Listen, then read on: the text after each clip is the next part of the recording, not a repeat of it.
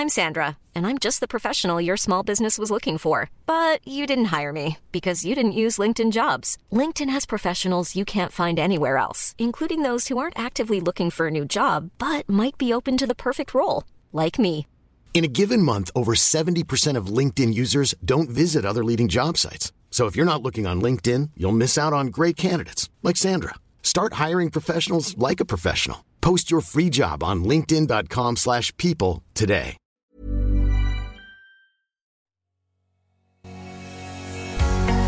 Bonjour et bienvenue sur le podcast Explore Japon. Le podcast qui explore le Japon sous toutes ses coutures. Des conseils voyage, de la culture ou bien de la vie de tous les jours en passant aussi par l'apprentissage du japonais. Partons ensemble pour ce magnifique pays qu'est le Japon.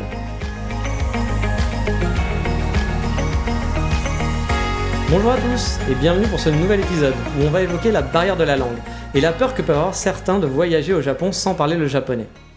Et dans une seconde partie, on se demandera si c'est indispensable pour vivre au Japon pendant une période à court ou à moyen terme de savoir parler la langue japonaise.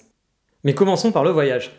J'ai vraiment été surpris parce qu'après mon premier voyage au Japon, beaucoup de gens me disaient qu'ils adoreraient y aller, mais qu'ils avaient vraiment peur que ça soit trop compliqué sur place à cause de la langue japonaise et de ne rien comprendre, de ne pas pouvoir profiter du voyage et d'être dans des situations un petit peu trop tendues, trop stressantes pour eux. Alors honnêtement, je vais pouvoir répondre très simplement à cette question. Non, vraiment, vous n'avez pas besoin d'avoir des notions de japonais pour voyager au Japon. Et surtout pouvoir profiter pleinement de votre voyage. Il ne faut pas du tout avoir peur, il faut se lancer. Alors oui, bien sûr, les Japonais ne parlent pas beaucoup anglais. Et quand ils le parlent, en fait, souvent, c'est ils osent pas. Ils sont trop timides et ils ont peur de mal parler anglais. Donc vous allez ressentir, en fait, la personne peut très bien parler avec vous, va peut-être même parler un meilleur anglais que vous, mais elle n'osera pas discuter avec vous juste par crainte de se tromper.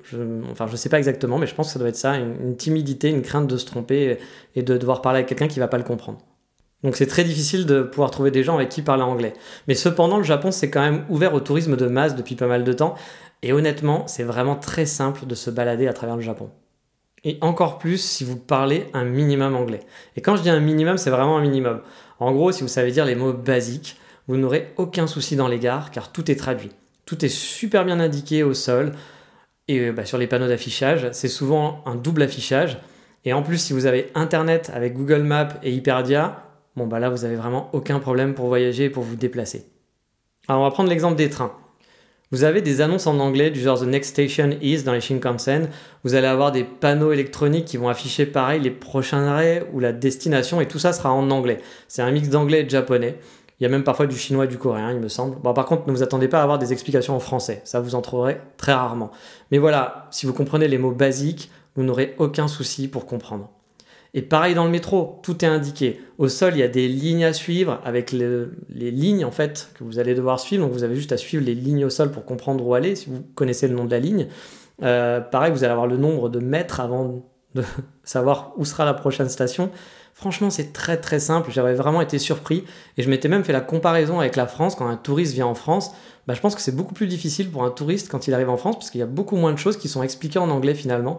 Alors que là-bas, bah, la double traduction, est assez présente dans les choses communes. Hein. On entend bien, c'est-à-dire les transports en commun ou les choses qui vont être faites pour les touristes. Donc vraiment honnêtement, si vous avez peur de voyager à cause de la langue, parce que vous avez peur d'être perdu, jetez cette peur à la poubelle. Vous pouvez vraiment y aller et vous allez pouvoir profiter du voyage, de tout ce pays qui est magnifique et de voyager en tranquillité et sans stress, je vous assure.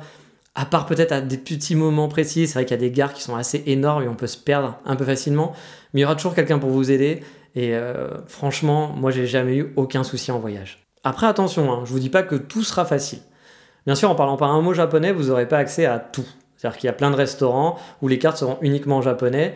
Du coup, bah forcément, ça sera compliqué pour pouvoir commander.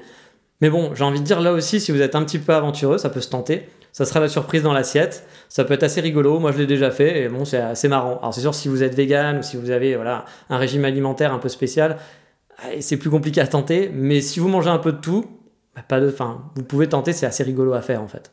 Mais là aussi, il y a plein d'autres restaurants avec des cartes en anglais, ou bien alors avec des photos sur le menu qui vous permettront de choisir. Vous aurez juste à montrer du doigt en disant voilà, c'est ça que je veux.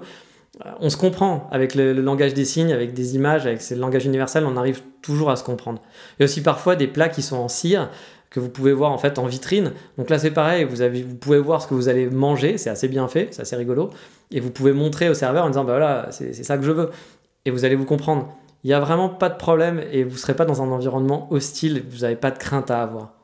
En plus, au Japon, le client est roi, vraiment. Donc, vous risquez pas d'avoir un sentiment d'agressivité. Alors, je vous dis pas que ça peut pas arriver, vous allez peut-être tomber dans un, restaurant qui n'aime pas les gaijins, qui n'aime pas les touristes, qui n'aime pas les étrangers, comme partout dans le monde. Mais dans l'ensemble, bah, vous serez bien traité, ça va super bien se passer. Et même si on est dans une situation qui est difficile à gérer parce qu'on comprend rien, ça passe. Vraiment, ça passe. En plus, les Japonais, comme je vous le disais, sont souvent là pour aider. Si on vous voit perdu en train de chercher votre chemin, genre en train de regarder votre carte, vous pouvez être sûr qu'à un moment donné, assez rapidement, il y a un japonais qui viendra vers vous spontanément pour essayer de vous aider. Alors bon, parfois ça marche pas parce qu'il essaye, il est de bonne volonté, mais bon, il parle pas très bien, mais il veut absolument vous aider. C'est un peu même parfois le problème du japonais, c'est que il veut absolument vous aider, il veut être gentil, il veut être sympa. Alors que parfois on a envie de dire bah en fait tu, tu m'aides pas du tout, vas-y c'est gentil mais laisse-moi. Mais voilà, dans l'ensemble ils sont vraiment très très chouettes et euh, ça, ça, arrivait à plein de touristes d'être aidés par un, japonais parce que bah, on cherchait son chemin ou même sans rien demander. Hein. C'est-à-dire que vous n'avez même pas besoin de demander. Si vous êtes en train de galérer, en train de regarder une carte, je peux vous assurer que quelqu'un viendra sûrement vous aider à un moment donné. Et pour vous dire, hein, c'est souvent qu'on entend ça, mais moi ça m'est déjà arrivé aussi, hein, qu'un japonais en fait euh, vous accompagne même. C'est-à-dire que vous êtes perdu, vous demandez votre destination, il vient vers vous, il va vous aider. Et en fait, bah, logiquement, vous dites, bah voilà, c'est telle rue, vous allez tout droit, et puis euh, c'est à 300 mètres, et voilà. Enfin, nous, c'est à peu près ce qu'on fait en Europe habituellement. Bah, ça peut arriver que le japonais, lui, vous accompagne même jusqu'à bah, voilà, votre destination, quoi. Il, va marcher pendant, pendant 10 minutes avec vous pour vous accompagner à la gare si vous êtes perdu, quoi. Ils ont vraiment, il y a une gentillesse, une sens du service. Alors bien sûr, c'est pas tous les Japonais, il faut pas idolâtrer le Japon, c'est pas le pays des bisounours, mais il y a quand même pas mal de gens qui sont comme ça, et c'est vrai que c'est assez agréable, surtout quand on est en touriste. Après, on vit pas le Japon de la même façon quand on est en touriste et quand on vit sur place, c'est deux choses différentes. Mais en tout cas, en tant que touriste, il n'y a vraiment pas à s'inquiéter. Et toujours dans la même thématique, on me demande aussi souvent si on peut voyager seul au Japon, parce que c'est vrai que ça peut être stressant aussi de voyager seul. Et là aussi, bah, il faut pas que ça soit un frein, parce que bah, vous le savez sûrement, peut-être pas, mais le Japon est un pays qui est très très sûr. Il y a très peu d'agressions, très peu de vols. Euh, vous pouvez laisser facilement votre laptop ou votre téléphone portable sur une table d'un café, partir pendant 30 minutes aux toilettes, parce que bah, voilà, vous avez besoin de partir longtemps aux toilettes, ça peut arriver, et revenir, vous pouvez être persuadé que tout sera sur place. Parce que quand on est tout seul, souvent c'est un peu le problème, c'est qu'on a des affaires et du coup bah, on peut pas dire bah tiens garde mon sac, je vais aux toilettes ou voilà je pars là-bas, garde mes affaires, etc il y a toujours ce petit stress de garder ses affaires avec soi et parfois c'est pas très pratique. Là-bas, franchement, il n'y a aucun souci. Moi, ça m'est arrivé plein de fois de laisser mon sac à dos avec quasiment 5 ou 6 000 balles de matos dans mon sac à dos en photo et laptop et compagnie, de le laisser dehors, d'aller dans des toilettes publiques, revenir, je savais que ça ne, ça ne craignait pas, voilà, tout simplement. Après, là aussi, hein, on n'est pas dans le monde des bisounours. Je dis pas qu'il y a zéro vol. Ça peut arriver. J'ai déjà entendu des gens qui se sont fait voler leur portefeuille. Mais c'est vraiment très très rare et ça n'a aucune mesure avec ce qu'on vit nous en Europe. C'est pour ça même souvent que les Asiatiques, quand ils viennent en Europe, ils sont choqués, ils ont du mal à comprendre, parce que bah, chez eux, ça se passe pas comme ça. Euh, là-bas, vous allez voir des gens avec les portefeuilles qui dépassent des poches, n'importe qui en France. Si vous faites ça en France, on va vous, à Paris, on va vous le voler en l'espace de deux minutes. Euh, là, là-bas, vous pouvez passer des journées, des journées, il se passera rien, il se passera même jamais rien dans toute votre vie, jamais personne ne piquera. On voit des caisses enregistreuses ouvertes dans la rue, qui sont dehors, euh, vraiment ouvertes, c'est-à-dire que n'importe qui pourrait prendre de l'argent et se barrer avec, personne ne le verrait. Mais là-bas, voilà, voler, ça ne se fait pas. Donc encore une fois, ça peut arriver, bien sûr, hein, il y a des gens tordus partout, mais c'est très minime. Et c'est pareil, si vous êtes une fille, bah, c'est assez tranquille pour se promener. Moi, j'ai plein d'amis qui ont fait des, amis filles, qui ont fait des voyages au Japon toutes seules. Euh, voilà, il y a des pays où vous ne pourrez pas voyager tout seul, parce que bah, ça, craint vraiment. Il y a des pays qui sont très dangereux. Le Japon, c'est l'opposé. Euh, vous avez très peu de chances de vous faire emmerder par des gros lourds. Là aussi, encore une fois, hein, ça peut arriver, mais c'est très très rare. Vous pouvez vous balader à 2h du matin, marcher dans des petites ruelles sans vous faire emmerder par personne. Il y a vraiment un sentiment de sécurité qu'on ressent. Moi, j'ai jamais, je me suis jamais senti en danger à Paris ou quoi que ce soit, mais j'ai vraiment vu une différence en allant au Japon où ben, vraiment cette sensation d'insécurité que je ne sentais pas à Paris, je le vivais pas au quotidien, c'était pas quelque chose que je ressentais. Bah, je l'ai ressenti au Japon en me disant, mais en fait, euh, ouais, il y a une différence. Vraiment, au Japon, je me sens vraiment safe. Je peux marcher n'importe où. Moi, je me baladais toujours avec mon appareil photo. Je me posais pas que d'arriver dans une question, j'allais arriver dans un quartier mal famé. J'ai jamais vu un quartier mal famé au Japon. Voilà. J'ai jamais eu un quartier où je me suis senti mal à l'aise, où je me suis dit, faut que je fasse attention. Ça m'est vraiment jamais arrivé. Et pourtant, j'ai vraiment exploré des coins paumés. Je me suis baladé dans plein de petites ruelles, dans plein de rues, à des heures pas possibles. Je n'ai jamais ressenti ça. Donc voilà, vraiment, si vous avez peur de la langue, faut vraiment mettre tout ça à la poubelle et foncer. Faites-vous plaisir, vous allez avoir un super voyage. Et franchement, la langue, ça sera pas un problème. Au pire, de temps en temps, vous aurez peut-être des petites embrouilles à cause de la langue. Quand je dis des embrouilles, hein, c'est pas des emmerdes avec des gens, mais vous allez peut-être avoir des moments un petit peu, un petit peu awkward, un peu gênants. Mais vous verrez, euh, ça sera des bons souvenirs, ça sera rigolo et ça sera pas très grave. Vous vous en sortirez toujours. Il n'y a vraiment aucune crainte, tout est vraiment super bien fait. Et si en plus vous avez Internet avec vous, euh, avec un pocket Wi-Fi ou autre, vous avez Google Maps, vous avez accès bah, à Google Translate pour traduire des choses, traduire des menus par exemple, ça marche très très bien de faire de la traduction de menus avec Google Translate. Bah, pareil, vous aurez vraiment aucun stress. Donc il faut vraiment mettre ça à la poubelle. Vous pouvez y aller en toute sécurité. Il n'y a pas de peur à avoir.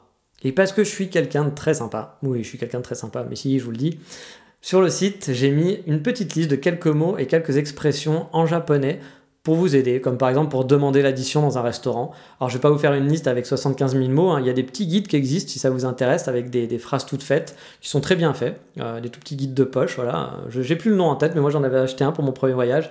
Euh, je m'en étais servi de temps en temps, parce que mon japonais était vraiment mauvais à l'époque. Mais là, je vais juste vous préparer euh, une dizaine de mots qui peuvent vous aider, qui vous aideront dans votre voyage de tous les jours. Pour vous demander euh, voilà, où, est la gare, pour vous demander l'addition. C'est des petits mots qui seront faciles à répéter. Et je vous mets une petite liste si ça vous intéresse. C'est sur le site explorejapo.com, sur la page de l'épisode. Et vu qu'on en est un peu dans le moment minute pub, bah je le rappelle, hein, serait vraiment chouette de pouvoir partager cet épisode au monde entier. Bah voilà, parce que euh, bah je m'investis pas mal dans ces podcasts et bah, j'espère qu'ils vous plairont, j'espère qu'ils vous plaisent et que bah, du coup ils pourront être écoutés par plein de gens. Et euh, pareil, sur, si vous pouvez passer sur Apple Podcast, ça prend deux minutes, mettre une petite note, ça prend 10 secondes. Et si vous pouvez en plus faire un commentaire, ça prend un petit peu plus de temps, mais ça serait vraiment super chouette et ça serait bah, très gentil. Mais du coup, fini la pub, hop, on est reparti pour la suite. Et comme je l'ai dit, il y avait une deuxième partie. Et la deuxième partie, c'était est-ce qu'on peut vivre au Japon sans parler le japonais? C'est-à-dire vivre, alors pas à long terme pendant 20 ans, mais vivre pendant un an, six mois, voire deux ans, trois ans, sans parler vraiment le japonais. C'est-à-dire en comprenant quelques mots, mais voilà, en n'étant pas capable de se débrouiller. Bon alors clairement, je vais pas vous dire de faire l'impasse sur le japonais si vous souhaitez vivre au Japon. Hein. C'est quand même important de connaître la langue, que vous allez vivre dans un pays, si vous voulez être intégré, il faut quand même parler la langue. c'est quand même important. Mais voilà, on peut quand même gérer.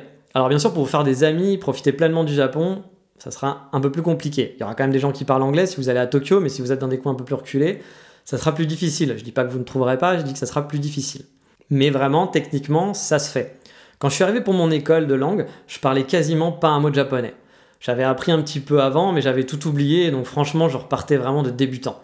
Et j'ai pas pris la solution la plus simple pour faire mon école. Souvent, des gens vont en fait, euh, bah, souscrire à un logement via l'école, comme ça tout est en anglais, ou via des agences pour gaijin qui parlent parfaitement anglais, qui s'occupent en fait de gaijin, c'est les étrangers au Japon, euh, qui vont donc s'occuper, voilà, ils ont l'habitude, c'est pour les étudiants, donc euh, voilà, tout est simplifié pour que, euh, même si vous parlez pas un mot de japonais, vous allez pouvoir vous en sortir. Non, moi j'ai pris un peu la voie un peu plus compliquée. Je suis passé par exemple par une agence 100% japonaise. Alors ils parlaient quand même anglais, hein, parce que sinon j'aurais pas pu m'en sortir, mais ils parlaient un anglais qui n'était pas très bon. Mais parce que moi, je voulais en fait habiter dans un bel appartement, j'avais les moyens. Donc je m'étais dit, je voulais pas habiter dans un appartement euh, voilà, pour étudiants qui était tout petit, un tout petit studio meublé avec des meubles pas jolis. Moi, j'avais vraiment l'envie de dire, allez, on tente l'aventure et on essaye de rester. Donc on va habiter dans un vrai appartement, on va le meubler. Et donc qui dit bah, le meubler aussi, j'ai dû acheter des meubles voilà, au Japon. Euh, j'ai dû aussi bah, voilà, euh, m'occuper du wifi, de l'électricité, m'occuper du loyer, enfin tout ça. Tout ça, donc bah, forcément, il faut quand même normalement avoir des notions de japonais. Bah, au final, vous savez quoi, même sans les notions de japonais, je m'en suis sorti et ça n'a pas été si compliqué. Euh, par exemple, pour acheter un frigo, ben voilà, le les vendeurs ne parlaient pas du tout anglais. Euh, puis déjà, regardez des fiches techniques d'un frigo en anglais, euh, enfin en japonais, pardon.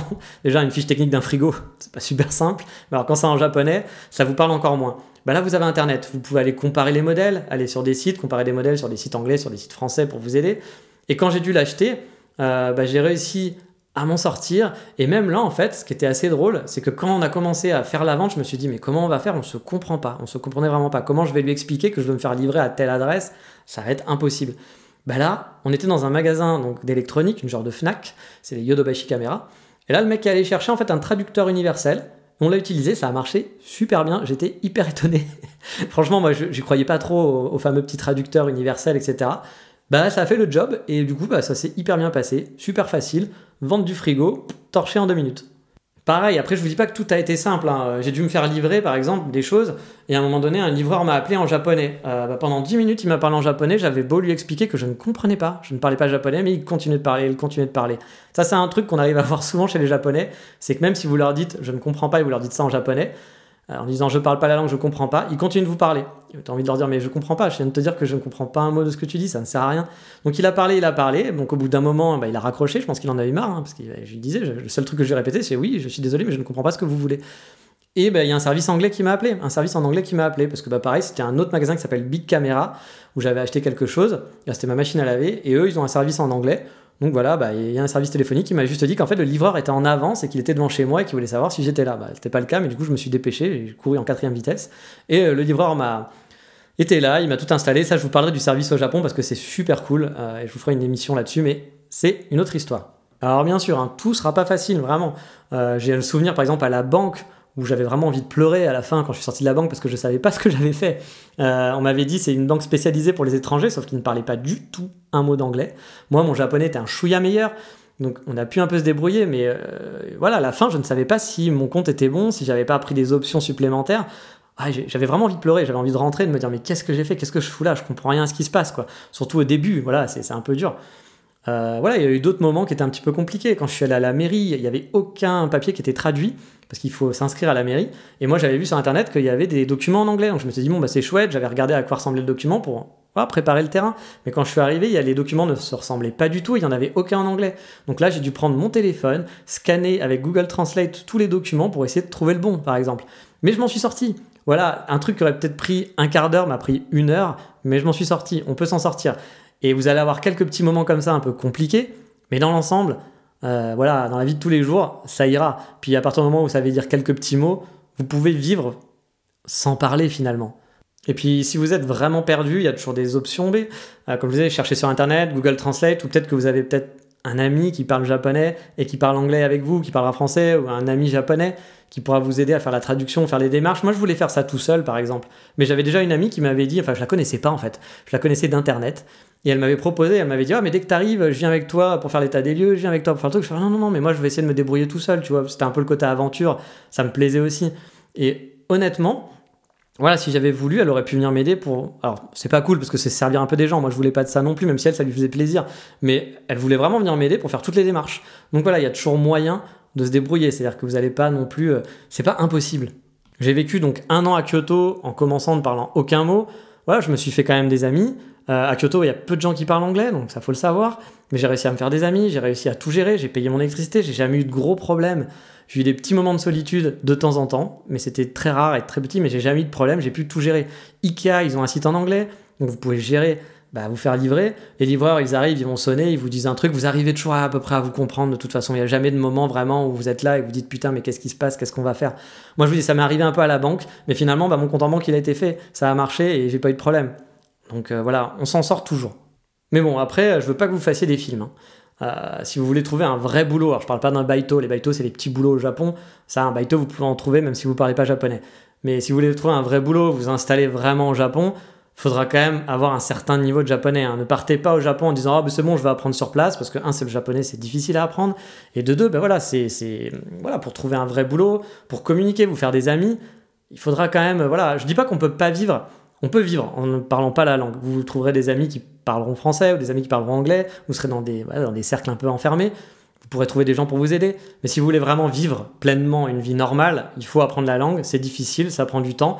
Mais voilà, je pense que c'est mieux. Mais voilà, faut surtout pas se dire, euh, je peux pas partir au Japon parce que ça va être trop compliqué. Je veux faire une école, mais tu te rends compte, je parle rien du tout, je vais galérer pour tout. Euh, ou je veux faire un PVT, mais comment je vais faire? Je parle pas un mot de japonais. Si vous avez un peu d'argent et que vous vous débrouillez, vous n'aurez pas de soucis, ça se fait. Donc voilà, euh, ça se fait. Mais voilà, si c'est un projet à plus long terme, mettez-vous au japonais. Hein. ça prend du temps, c'est compliqué, mais après, voilà, ça vous facilitera la vie de tous les jours, ça, n'y a pas photo. Et bien sûr, comme vous avez vu, j'ai parlé un petit peu de mon installation et je reviendrai dans des épisodes plus spécifiques de mon installation, des démarches administratives, de comment j'ai fait pour trouver un appartement par exemple, qui n'était pas un appartement pour Gaijin et qui était un bel appartement dans le centre de Kyoto euh, que j'ai pu meubler moi-même, comment je me suis occupé de me meubler, comment j'ai acheté mes, voilà, mes, meubles, mes, mon frigo, etc. Comment on fait pour payer son électricité. Je ferai plein d'épisodes sur tout ça pour l'installation au Japon parce que bah, c'est bien de partager son expérience, je pense, et que ça pourrait servir certains qui vont se lancer. Mais bon, voilà. L'épisode du jour est un petit peu long, donc on va s'arrêter pour maintenant. Et on va parler quand même du coup de cœur du moment.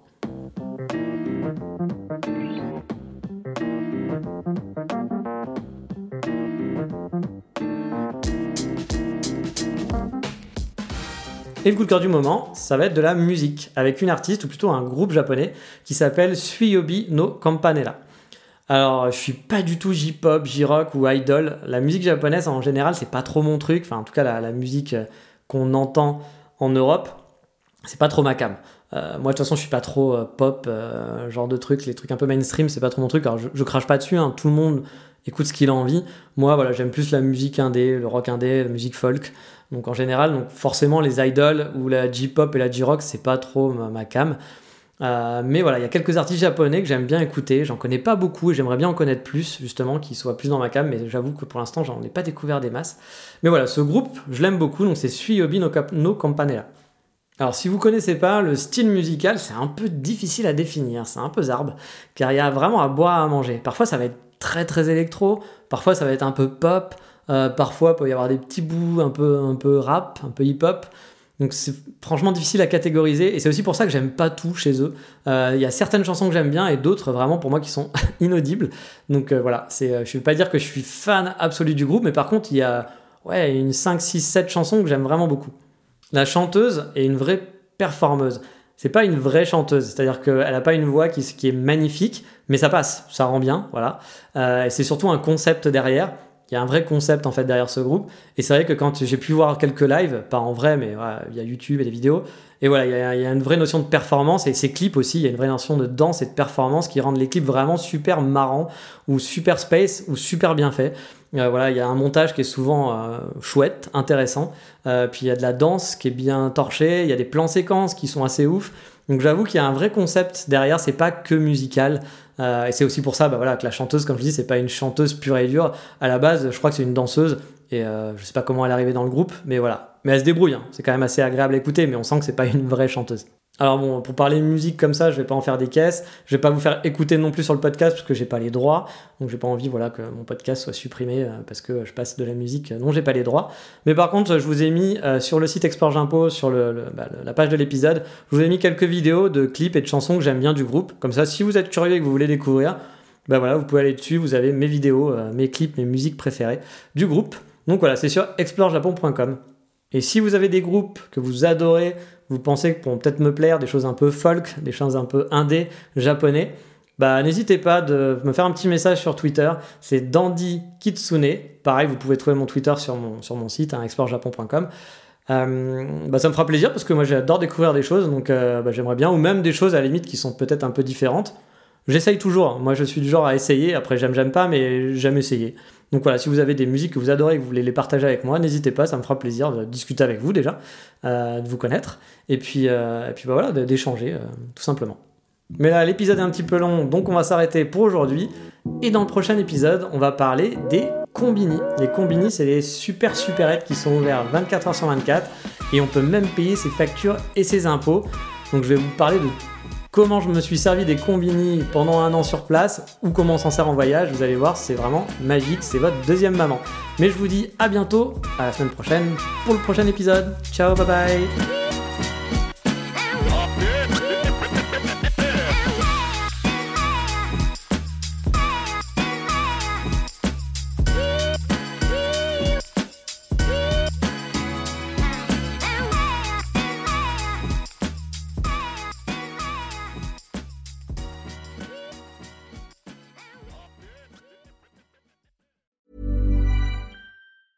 Planning for your next trip? Elevate your travel style with Quince. Quince has all the jet setting essentials you'll want for your next getaway, like European linen, premium luggage options, buttery soft Italian leather bags, and so much more. And is all priced at 50 to 80% less than similar brands. Plus, Quince only works with factories that use safe and ethical manufacturing practices. Pack your bags with high-quality essentials you'll be wearing for vacations to come with Quince. Go to quince.com slash pack for free shipping and 365-day returns.